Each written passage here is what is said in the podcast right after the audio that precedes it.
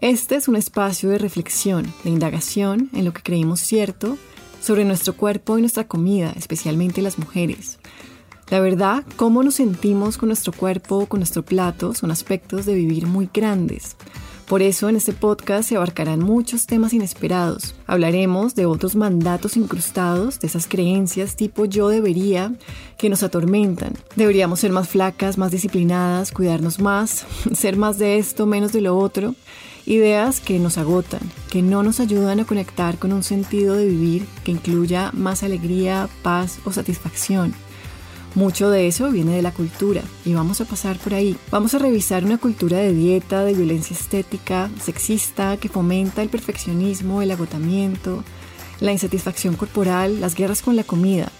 Lo haremos para afinar nuestro ojo crítico, aprender a poner límites e identificar la manera como los mandatos externos se miscuyen en nuestra salud mental y física, nos dicen cosas que no son ciertas, nos convencen de que hay versiones idealizadas nuestras que tenemos que perseguir sin descanso. Porque también sé que lo necesitamos, en este espacio se fomentará la suavidad frente a nosotras mismas, la autocompasión, la comprensión profunda de que somos suficientes tal cual somos. Yo soy Camila Cerna, soy la autora del libro Yo debería ser flaca, soy coach y me dedico a conversar con las mujeres sobre su relación con la comida, con el cuerpo y todo eso que se teje en el medio. Así que bienvenidas. Caracol Podcast presenta Yo debería ser flaca con Camila Serna. Hola, ¿cómo están? Bienvenidos, bienvenidas al podcast de Yo debería ser flaca. Estoy muy contenta de que estén acá en este nuevo episodio. Y este lo quiero dedicar a algo muy recurrente en mi práctica de coaching, que es tratar esa insatisfacción corporal. Recientemente recibí a mi correo una pregunta con la intención de que la abordara en el podcast. Si ustedes saben que yo tengo mi correo abierto para sus preguntas, si quieren que aborde algo específico, con todo gusto lo podemos mirar. Y recibí un correo hablando de la insatisfacción corporal. Y esta persona me está contando que se deprime porque no le gusta su cuerpo. Y es algo que se trabaja mucho en el coaching, en la práctica de coaching que hago, paralela a la relación con la comida, se trabaja esto que sentimos cuando nos miramos, lo que sentimos en nuestro cuerpo, habitándolo, si nos cuesta, si es difícil, eh, si no nos gusta. Entonces, bueno, quiero hablarles un poco de esto porque me parece súper importante que lo abordemos. La verdad vivimos en una sociedad que nos bombardea constantemente con imágenes de cuerpos perfectos y promueve mucho esa comparación. Los seres humanos tenemos una tendencia a compararnos, como a medirnos frente a otros. Y cuando caemos en esa trampa de la comparación, especialmente en redes sociales, que muestran tantas fotos tan aspiracionales de cuerpos tan idealizados, pues caemos en una trampa. Entonces sí vivimos en un ambiente que es tóxico y que favorece la insatisfacción corporal.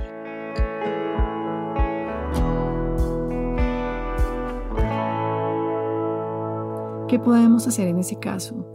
Y obviamente cuando yo trabajo esto en mi práctica de coaching se trabaja pues de una manera muy individual, se ve el caso particular de cada persona, pero yo diría que si hay unos rasgos como grandes que podemos abordar porque al final en la práctica de coaching siempre usamos como los mismos recursos porque funcionan. Entonces terminamos siempre hablando de autocompasión, de autoaceptación, de prácticas de cariño. Obviamente esto se va adaptando a la charla individual que tenga con cada persona, pero de todas maneras son cosas que las podemos hablar acá en este episodio y que les van a servir independientemente de su lucha, de tipo de lucha que tengan. Y, pues miremoslas más de cerca, ¿no? Yo les he hablado muchísimas veces de la autocompasión y me encanta de la autocompasión que inclusive podemos tener autocompasión con la lucha. Entonces, algo que considero fundamental es que no luchemos con la lucha, ¿sí? que no generemos más violencia sobre la violencia. Si tenemos un tema de insatisfacción corporal, primero veámoslo, reconozcámoslo y no creamos que no debería estar ahí, porque en el momento en que decimos esto no debería estar acá, ya estamos añadiendo como una capa más de lucha, una capa más de guerra interna y no nos sirve. Lo que tenemos que hacer es mirar de frente qué es lo que está pasando, reconocerlo, aceptarlo y ahí es cuando tenemos este espacio de elegir la conducta. ¿Y qué tipo de conducta vamos a elegir? Pues bueno, una autocompasiva. La autocompasión es esta posibilidad de ofrecernos amabilidad, de saber que lo que nos pasa es legítimo porque hace parte de la experiencia humana. Muchas cosas que nos pasan no nos gustan. No se sienten bien, son incómodas, generan malestar. Sin embargo, son legítimas porque hacen parte de lo que significa este transitar humano. Entonces, bueno, reconocemos eso que nos pasa, esta insatisfacción, nos miramos al espejo y no nos gusta o a veces no evitamos mirarnos, hacemos lo posible por no mirarnos. Bueno, reconozcamos eso, eso nos está pasando. No creamos que eso no debería estar ahí. Más bien trabajemos con eso y con todo lo que suscita. Y comencemos a darle esta mirada autocompasiva, esta mirada de amabilidad de saber que es legítima la lucha, que todo lo que nos pasa tiene su lugar. Y que estamos en estas porque estamos en esta humanidad compartida, que es parte de esa autocompasión.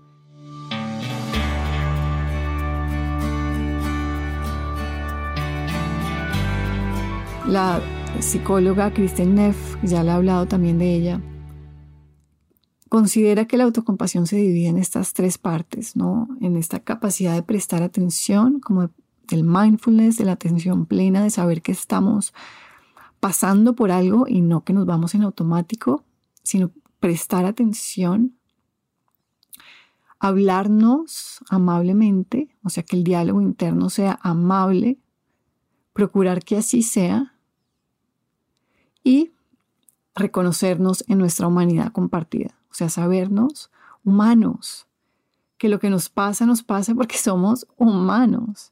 Y somos seres viviendo en una sociedad que hemos creado con muchas deficiencias, no creo que todo sea malo, obviamente, pero sí es una sociedad de redes sociales, de idealizaciones por todos lados, de creer que siempre todo tiene que estar como perfecto, viéndose bien, viéndose joven, viéndose saludable. Y ahí no encajamos. La experiencia humana va más por otro lado, por la vulnerabilidad, a veces por el caos, por el dolor, por no saber qué hacer. Y también, claro, de la mano con momentos muy alegres y muy ricos. Pero tenemos como esas dos caras y queremos evitar la faceta que nos incomoda y siempre irnos por lo que nos gusta. El Buda hablaba de eso, hablaba de que siempre estamos acercándonos a lo que queremos y alejándonos de lo que no queremos. Y esto genera una tensión que provoca sufrimiento porque siempre estamos tratando y forzando la situación para acercarnos solo a lo que nos gusta, a lo que aprobamos, a lo que nos hace sentir bien. Y no estamos tomando el paquete completo. Entonces, si tenemos un tema de insatisfacción corporal, lo vamos a aceptar y lo vamos a ver como legítimo y lo vamos a comprender dentro de un sistema porque sí vivimos en una sociedad que lo fomenta. Y vamos a trabajar con la autoaceptación, que le da tanto miedo a mucha gente porque cree que la autoaceptación es abandonarse, dejarse.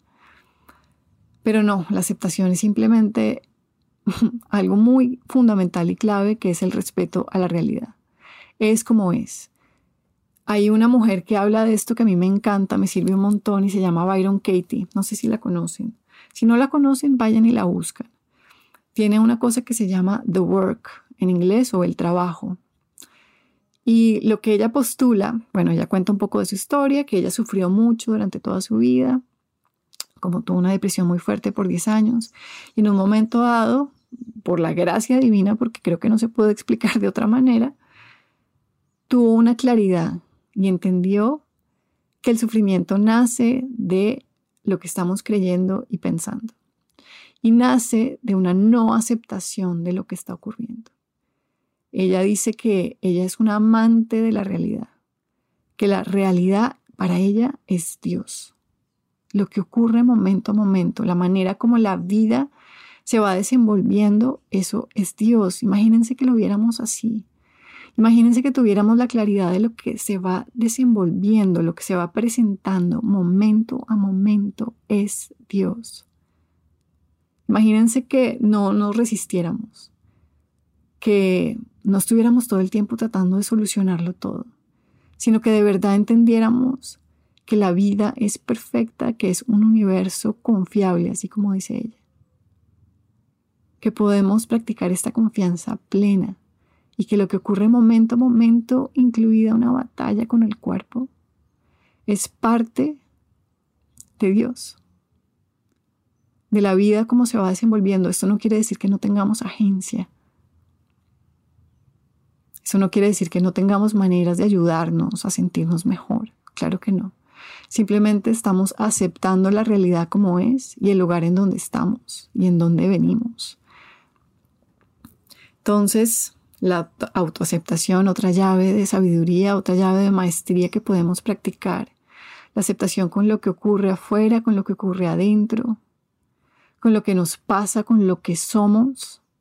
A mí me parece radical. Yo sé que muchas veces he hablado de esto en el podcast, pero me parece que tiene siempre un espacio porque hay mucho sufrimiento en este mundo y se nos olvidan esas cosas. Y lo hablo también desde mi lugar. Yo necesito siempre acordarme y busco siempre este tipo de material, de podcast, de cosas que me acuerden cómo es este asunto de vivir y lo importante que es aprender a aceptar, soltar, reconocer la realidad y no jugarme el rol de Dios y creer que yo, yo voy a controlar y manipular los sucesos de la vida.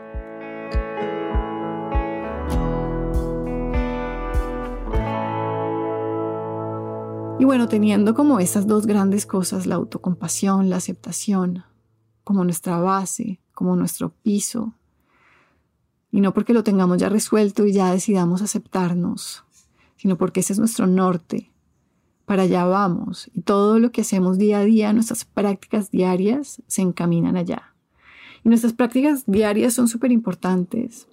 ¿Qué podemos hacer? ¿No? Cosas sencillas que nos encaminen hacia ese lugar de amabilidad, de aceptación. Y cosas chiquitas importan. Desde cómo nos miramos en el espejo, desde cómo interactuamos en nuestras redes. Siempre recomiendo un detox mediático. Miremos cómo están esas redes, si están muy colmadas de cuentas que promueven la, comparación, porque si es así, es hora de purgar y darle mucho unfollow a muchas cuentas que nos detonan muchas cuentas que muestran cuerpos idealizados y siempre estamos ahí queriendo como perseguirlos. Bueno, no tenemos por qué consumir esta información. Entonces, esas prácticas de cariño, pues son importantes. Esas prácticas de cariño también nos ayudan a intimar con nuestro cuerpo. Entendamos que vamos a tener una relación con nuestro cuerpo toda la vida empezó en el momento en que nacimos y terminará en el momento que demos nuestro último respiro, en nuestra última respiración. Necesitamos acercarnos a ese cuerpo. Necesitamos verlo, tocarlo, sentirlo, saberlo un territorio confiable. Y es una práctica diaria porque Claro, tenemos una tendencia a que nos dé miedo nuestro cuerpo. Si tenemos una lucha con la comida, nos da mucho miedo nuestro cuerpo, porque nos da miedo nuestra hambre, nos da miedo nuestra capacidad de disfrutar. Siempre sentimos que tenemos que controlarnos, estar dirigiendo todo desde el intelecto, desde el esfuerzo.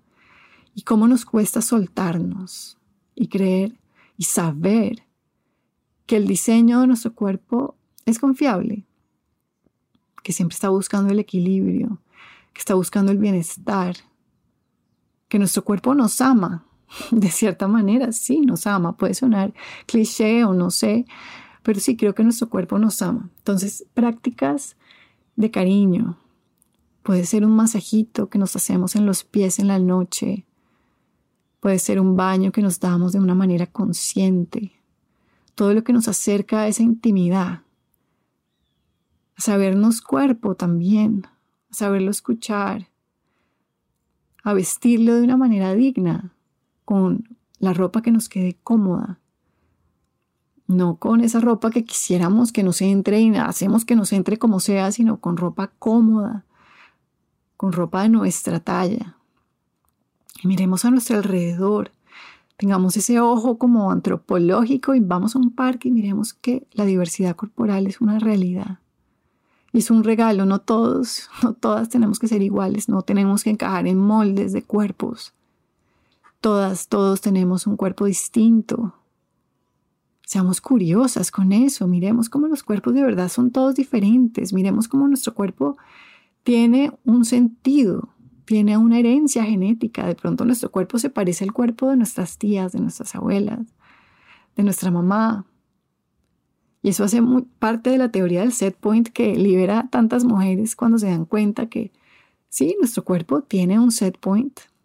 O sea, quiere decir que nuestro peso no tiene nada que ver con una idea idealizada de cuánto deberíamos pesar, sino que cada cuerpo tiene su propio balance y acumula el porcentaje de grasa que le gusta acumular y todos tenemos eso distinto.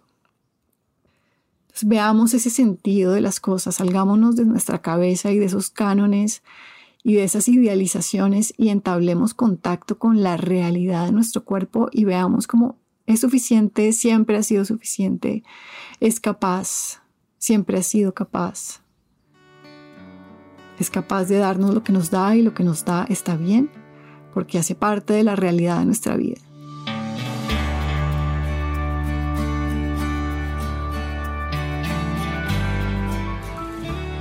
Entonces, esa es la invitación a entablar esa relación más íntima con el cuerpo donde comenzamos lentamente a saber que todo está bien. Y es una oportunidad muy bella para abrirnos a la vida en general. Porque nada se separa. Podemos estar hablando de comida, de cuerpo, pero estamos hablando de todo. Estamos hablando de qué creemos de nosotras, qué creemos del mundo. Estamos realmente indagando en las creencias más fundamentales. Y vale la pena, vale la pena hacer este trabajo, vale la pena acercarnos a lo que nos pasa con nuestro cuerpo. Si hay mucho malestar, te aconsejo que busques ayuda de alguien que te acompañe a transitarlo, pero no lo evadas, no lo evadas porque te evades. Y necesitamos coraje, necesitamos poder saber que podemos con el malestar, podemos atravesarlo. Yo sé que no nos gusta, yo sé que nos da miedo, pero en eso estamos, de eso se trata como esta vida.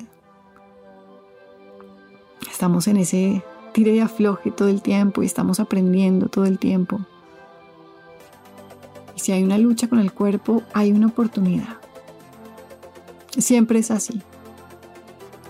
Te dejo con estas ideas, te mando un abrazo grande, grande, grande. Espero que estés muy bien y recuerda si tienes preguntas o cosas específicas que quieras que quieras que aborde en este podcast, te invito a hacerlo. Mi correo es camila.